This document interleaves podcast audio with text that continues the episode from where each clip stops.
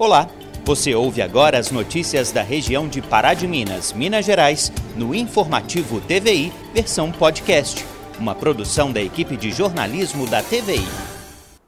Olá, boa tarde. O Informativo TVI está no ar e hoje vamos falar da chamada Covid longa. Segundo a Organização Mundial da Saúde, uma em cada dez pessoas que contraíram o vírus continuam doentes três meses depois dos primeiros sintomas. Polícia Militar de Minas Gerais lança a Operação Campo Seguro para levar sensação de segurança às comunidades da zona rural de municípios de todo o estado. Veja dicas de como se proteger de golpes aplicados por meio do WhatsApp. Falta de conscientização tem dificultado o trabalho de reciclagem de lixo no Brasil. E ainda, divina receita, hoje vamos aprender a fazer um pastel de hora pronobis. Já separe aí papel e caneta. Este é o informativo TVI que já está no ar.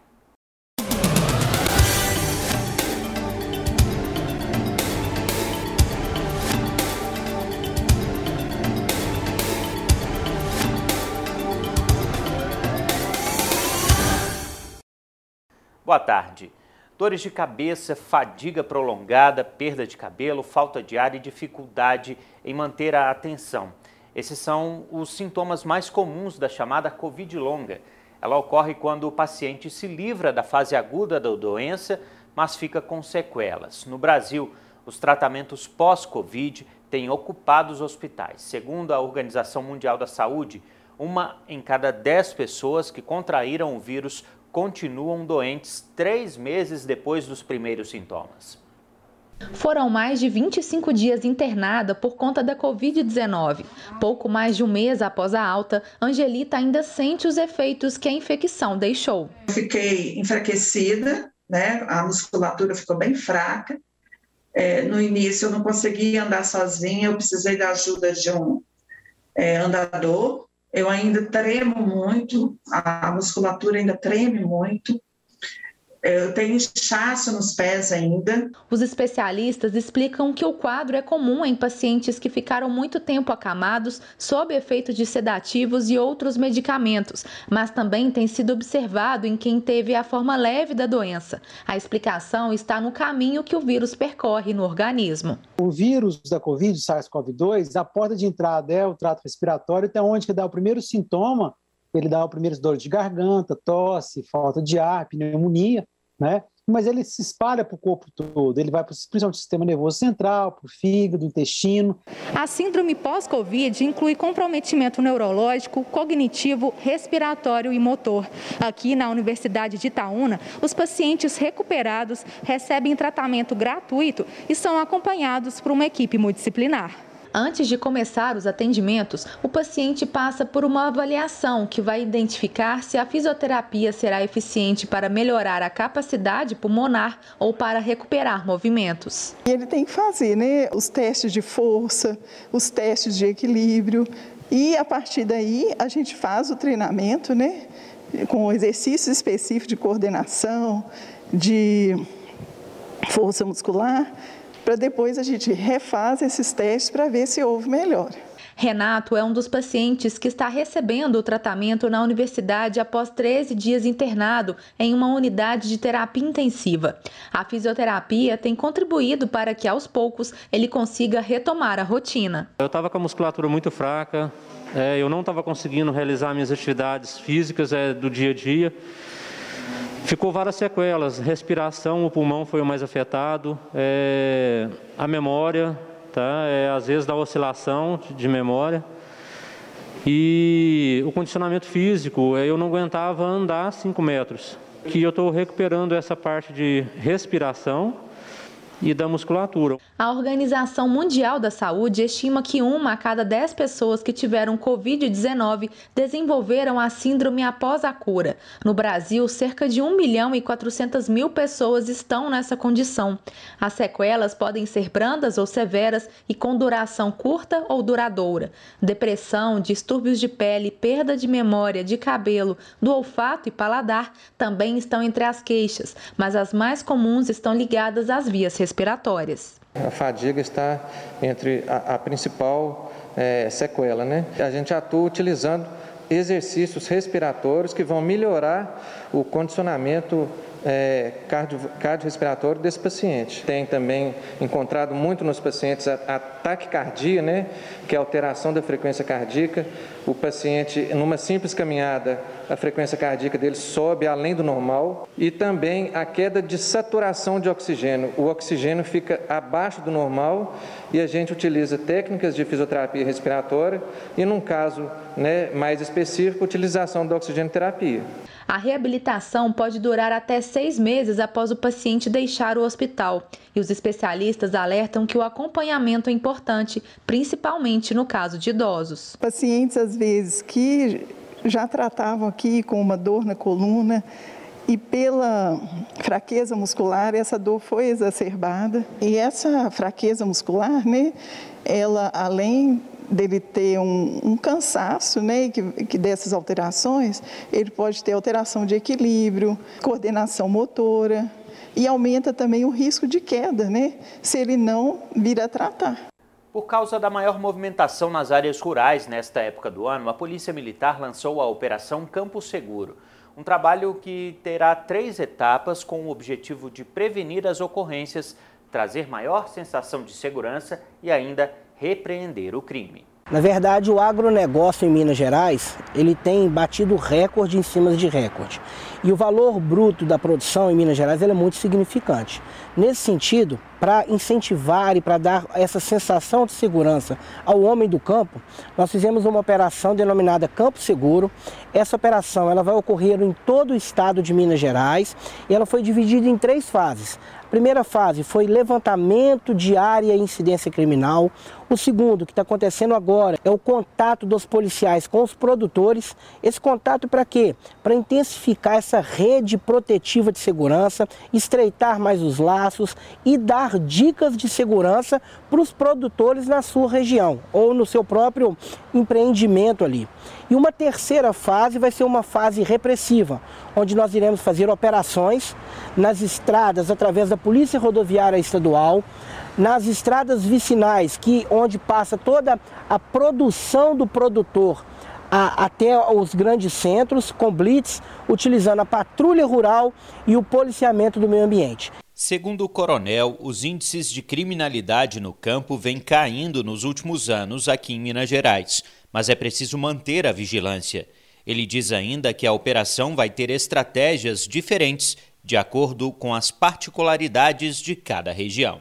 Na verdade, em Minas Gerais, nós temos uma quantidade enorme de produtos que a gente pode é, é, citar, né? desde a, de grãos como a própria pecuária e a própria questão do, do café na região ali é, do sul de Minas, pegando a região também do Triângulo Mineiro. Então nós temos em cada região uma diferenciação de ações. Então, no local onde há alguns casos isolados de furto ou roubo de grãos, nós vamos fazer operação para aquela é, peculiaridade. Em outros locais onde há um furto de defensivo agrícola, a gente vai trabalhar nessa frente também. E em outras regiões também onde há furtos pontuais de materiais é, da própria fazenda, do próprio sítio, ou seja, bombas, maquinário, ferramentas. Então tudo isso a gente vai monitorar, são indicadores que a gente busca para ver se consegue fazer a prisão dessas pessoas. Uma das estratégias da Operação Campo Seguro é a criação de redes de produtores protegidos, uma em cada região, para que eles possam estar conectados com a Polícia Militar. Mas o mais importante é nesse momento da visita do policial militar, ele fazer parte dessa rede de aplicativos que é da região dele, onde há um policial responsável para dar essa, esse ouvido, para ouvir a voz dele, para que ele possa ser atendido fazer algumas implementações no seu terreno que traga segurança. Então, na hora que o policial for lá, ele vai aproveitar desse momento para verificar também um ponto sensível da sua fazenda. A segunda, qualquer é, pessoa estranha aquele local, ele discar o 181, que é anônimo, para que as pessoas, que ele possa fazer a sua denúncia. Ele aumentar a claridade, a iluminação no período da noite, tirar aquelas árvores que tampam a construção dele. É, às vezes ele acha que ele está sendo seguro, mas ele dá uma, uma, uma abertura para que não fique tão é, é, escondido aquele, aquele imóvel dele, para ele ter uma, uma visibilidade maior, até para ele conseguir visualizar de longe alguém que está chegando na, na na, no, no, no, território dele, na, na, na propriedade dele, estar com essa propriedade cercada, se ele tiver uma condição de instalar câmeras, instalar é, equipamentos de segurança, isso é muito importante para trazer segurança para ele. Quase toda semana vemos reportagens ou relatos de pessoas próximas sobre os golpes no WhatsApp. Parece que toda hora tem alguém caindo em uma cilada ou sendo vítima de uma invasão no mensageiro para celulares. Seguir algumas dicas pode evitar ser vítima de criminosos. Uma ferramenta indispensável no dia a dia. Mas como você se sentiria se alguém usasse seu perfil para enganar as pessoas? Os golpes relacionados ao aplicativo WhatsApp aumentaram consideravelmente. Nas últimas semanas e entradas, diversas pessoas relataram crime relacionado à clonagem, onde o golpista pede aos contatos um Pix ou uma transferência do dinheiro. Bom, hoje o método mais comum que tem é ainda se aproveitar da ingenuidade das pessoas. Normalmente eles elaboram algum tipo de golpe, é, oferecendo alguma coisa, dizendo que a pessoa foi sorteada em algum lugar, e na verdade eles estão ali com o número da pessoa, né? E estão tentando autenticar esse número em outro celular. Então, ao dizer para a pessoa, olha, você foi vencedor aqui de, de uma promoção, eu só preciso que você confirme para mim o WhatsApp que eu te enviei aí, né? Ou eu preciso só que você responda para mim o número que apareceu aí no seu SMS. Só que a pessoa não lê, ela simplesmente fica contente por ter vencido, ela informa esse número e esse número é o número de autenticação, que vai permitir com que essa pessoa mal intencionada tenha acesso ao WhatsApp. Então, esse é o método mais comum. Esse é o método usado em mais de 90% dos casos. Aquele cenário de filme onde a pessoa realmente é invadida, é, é muito raro a gente ter. Tá? Então, realmente, o que mais acontece é a questão da engenharia social, da inocência do usuário. Mas não existe ainda nada mágico onde a pessoa simplesmente vai pegar o seu número e vai clonar. Isso não existe. Tudo depende da interação humana.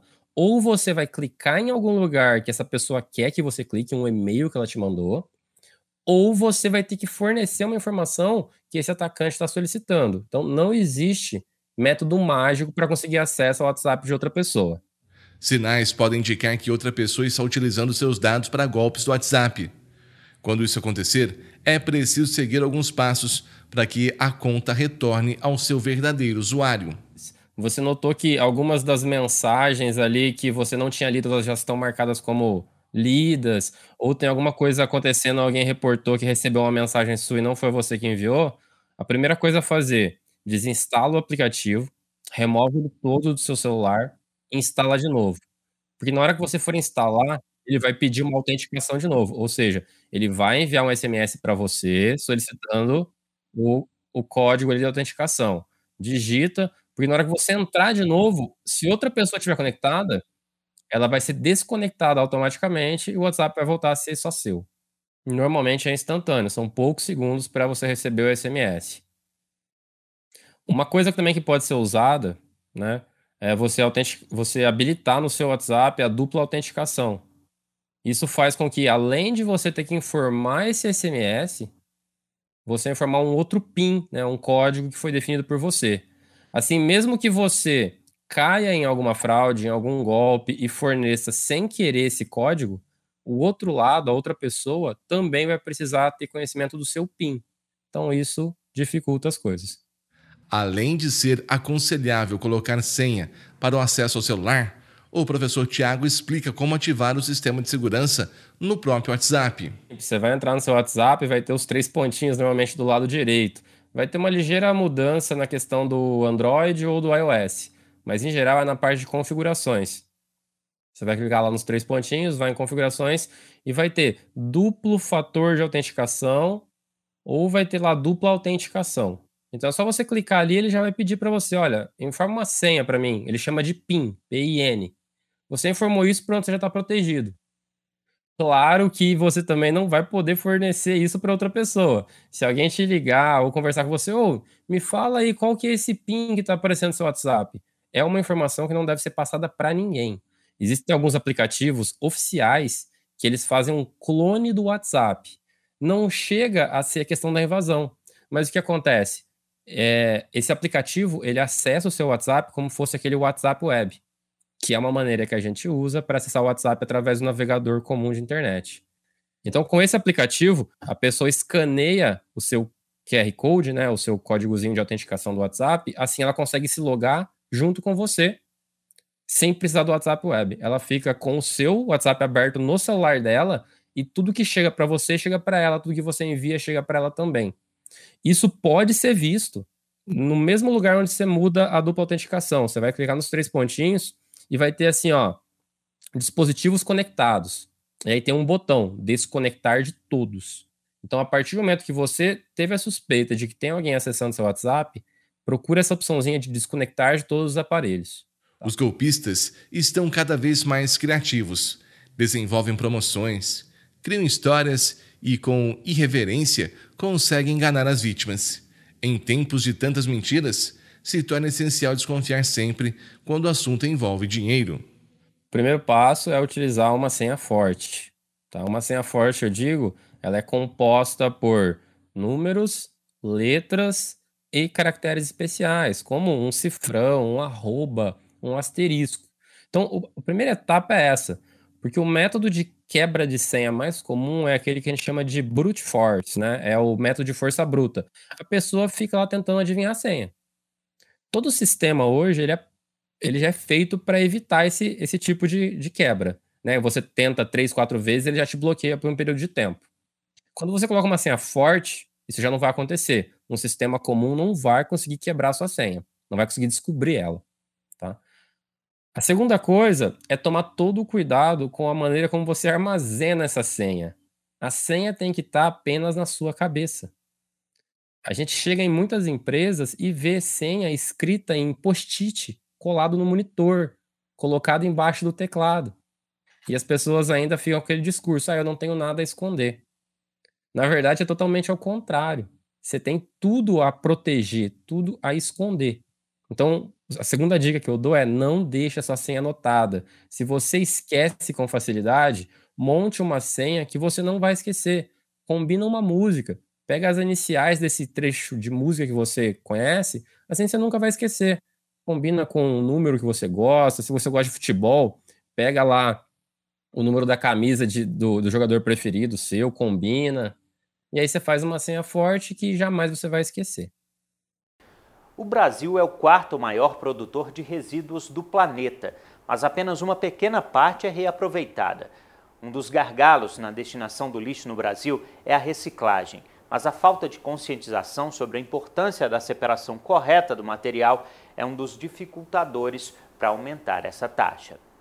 A dona Maria tem 76 anos e há 30 trabalha com material reciclável. Foi através do trabalho dela que conseguiu mudar a vida dos sete filhos e 18 netos. Na rua não deu para mim fazer uma economia. Agora juntando aqui e vai daqui uma, uma coisinha mais que eu tinha e, e aposentei, aí deu para me guardar um pouquinho. Graças a Deus eu tenho uma pequenininha, mas tem. O Brasil é o quarto maior produtor de lixo do mundo. Em Poços de Caldas são recolhidas diariamente 120 toneladas de resíduos. Porém, a coleta de material reciclável ainda é muito baixa, o que traz riscos à saúde e segurança de quem trabalha com material reciclável. Ah, vem muito lixo, né? A gente pode prejudicar na saúde da gente, porque dá bichos, as pessoas jogam animais mortos na, na coleta seletiva. Então, na saúde e no trabalho, né? Porque atrasa muito o serviço da gente, coisa que a gente poderia estar tá fazendo mais renda, acaba tirando menos por conta do, do tempo, né? Acaba prejudicando bem. Mas um dos maiores desafios ainda é o preconceito. A gente às vezes está numa rodinha de amigos, quando você fala, ah, eu mexo com reciclagem, as pessoas já olham já com um olhar mais diferente na gente, né? Mas não tem nada a ver, né? É um serviço muito bom para vocês verem que é pode olhar tudo do jeito aqui, é tudo um serviço, né? Eu, mas que tem preconceito, tem, e muito ainda. A solução para a maioria dos problemas é uma só: conscientização. Mesmo agora na pandemia, com toda essa baixa de material, a gente tem conseguido entender a importância de não desistir de estar trabalhando, tirando a nossa renda e sabendo que a gente está deixando um legado para a geração futura. Chegou a hora do nosso quadro Divina Receita. Agora você vai aprender a fazer um pastel de ora pronobis. Essa folha verdinha, cheia de proteína, é rica nutricionalmente. Um alho poró, 200 gramas de carne tipo maçã de peito magra e desfiada, 200 gramas de ora pronobis, 200 gramas de queijo canastra ralado, 2 colheres de sopa de manteiga, 3 colheres de sopa de creme de leite, meio quilo de batata asterix cozida, massa pronta de pastel e sal a gosto. Em uma frigideira bem quente, a gente coloca o oropronobis picado, com um pouquinho de óleo para ele não grudar e refoga até ele murchar um pouquinho, porque senão ele baba.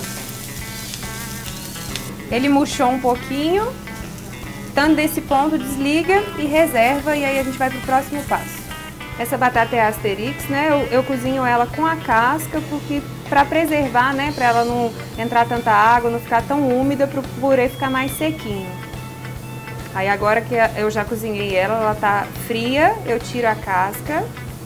Agora descasquei as batatas e vou começar a fazer meu purê. Essa quantidade deve dar uma colher de sopa cheia de manteiga. Um vou colocar a batata eu já cozinhei com o sal. Mas eu vou colocar mais um pouquinho porque eu não coloquei sal no oropronobis e não coloquei sal no alho poró também. Então vou colocar só mais um pouquinho para para dar mais sabor. Agora eu vou colocar duas colheres de creme de leite, só para dar um pouco de cremosidade. O alho poró já refogado. Vou misturar aqui também. Ó, como ele ficou mais pastoso, eu ainda vou levar ele no fogo eu vou colocar um pouquinho de água aqui para me ajudar ali no fogo e não queimar o fundo da panela e nem meu purê. Ó, agora eu vou é, dar um ponto para ele mais cremoso aqui, que ele ainda tá bem poroso. Então eu vou amassar ele mais um pouquinho no fogo agora. Daqui eu vou só misturar agora no meu purê o oropronobis que já tá refogado. Então misturei aqui. A quantidade de oropronobis, ela é a gosto. Você pode usar... Eu não usei muito oropronobis, ele não tá tão verde, porque o gosto do oropronobis ele é bem marcante. Mas se a pessoa quiser deixar o purê bem verdinho também, colocar bastante oropronobis, ele também fica bem gostoso. A carne que a gente escolheu para fazer esse pastel foi a maçã de peito. Aqui ela já está desfiada, cozida. E aí a gente só vai fazer a montagem agora da carne com o purê no pastel. Primeiro eu vou colocar o purê, fazer uma caminha de purê. Agora o queijo, a gente usa o queijo canastra porque é um queijo também aqui, como a gente é mineiro, né? A gente gosta muito de, de queijo e o canastra a gente, da nossa região, então é o que a gente usa nessa receita. E agora a carne, né? A maçã de peito já desfiada, já temperadinha. Bom, a gente já tem o costume de usar o rolo de massa, né? Que ele já vem, é um quilo de rolo, já vem é, enroladinho, fica mais fácil de fazer o pastel. Mas se você quiser também comprar a massa no supermercado, aquelas redondinhas, ou então fazer a própria massa, não tem problema também. Eu fiz dois pastéis de uma vez. Se quiser fazer um por vez, não tem problema. Apertou, né? Marcou o tamanho do pastel, marcou no meio e aí eu venho com... Eu tenho rolete, mas se não tiver rolete, não tem problema. Pode passar a faca, o garfo, vir fechando com garfo. Fechou. E o meu pastel tá quase pronto, né? Eu falta finalizar ele na fritura. O óleo ele tem que estar numa temperatura quente, mas não muito quente, porque se estiver muito quente queima o pastel e não acaba não derretendo o queijo de dentro.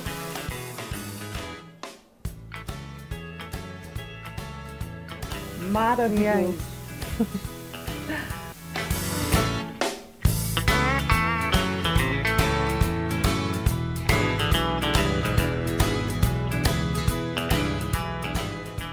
Mineradora Vale já pagou ao município de Pará de Minas 10 milhões de reais referente ao valor da multa devida pelo atraso na obra de construção da adutora do Rio Pará, projetada para manter o abastecimento da cidade depois da contaminação do Rio Paraupeba. O promotor de meio ambiente explicou sobre a aplicação do dinheiro. Depois de muita demora e negociação, a Vale finalmente quitou a dívida que tinha com o município e depositou na conta da prefeitura o valor de 10 milhões de reais. E esse valor já tem destino, como conta o promotor Delano Azevedo. Foi depositado há 10 dias atrás, aproximadamente, né? Já está na conta do município e o município já está iniciando o processo licitatório para alocação de máquina para aplicar conforme o previsto no acordo, que é urbanização, desassoreamento, urbanização de lagoas, né, um milhão lá em Meireles em algumas obras pré-definidas e tem a faculdade do município ainda comprar um milhão em vacinas. Não sei se o município optará ou não pela aquisição de vacina, porque a gente sabe que o Ministério da Saúde está disponibilizando, talvez seja conveniente esperar o fornecimento das vacinas pelo Ministério da Saúde, mas aí ficou por uma opção do município. Delano ainda destaca como o dinheiro pode contribuir em ações e projetos ambientais do município, além de agilizar o processo. 8 milhões é no desassoreamento de lagoas e na urbanização dessas lagoas é, construção de pista de caminhadas, iluminação, iluminação parquinho é, infantil, uma, uma, academia ao ar livre. É basicamente isso. E o município é rico de mananciais no meio urbano. Então a gente tem aí uma, uma grande chance de transformar a cidade para melhor. O município, se aplicar bem esse recurso, ele transforma, transforma a cidade né, de Pará de Minas. A gente tem diversos mananciais, a gente já sentou com o prefeito, já sentou com o secretário, e, com secretariado e elencamos mais de 10 opções que pode ser feita algum tipo de intervenção.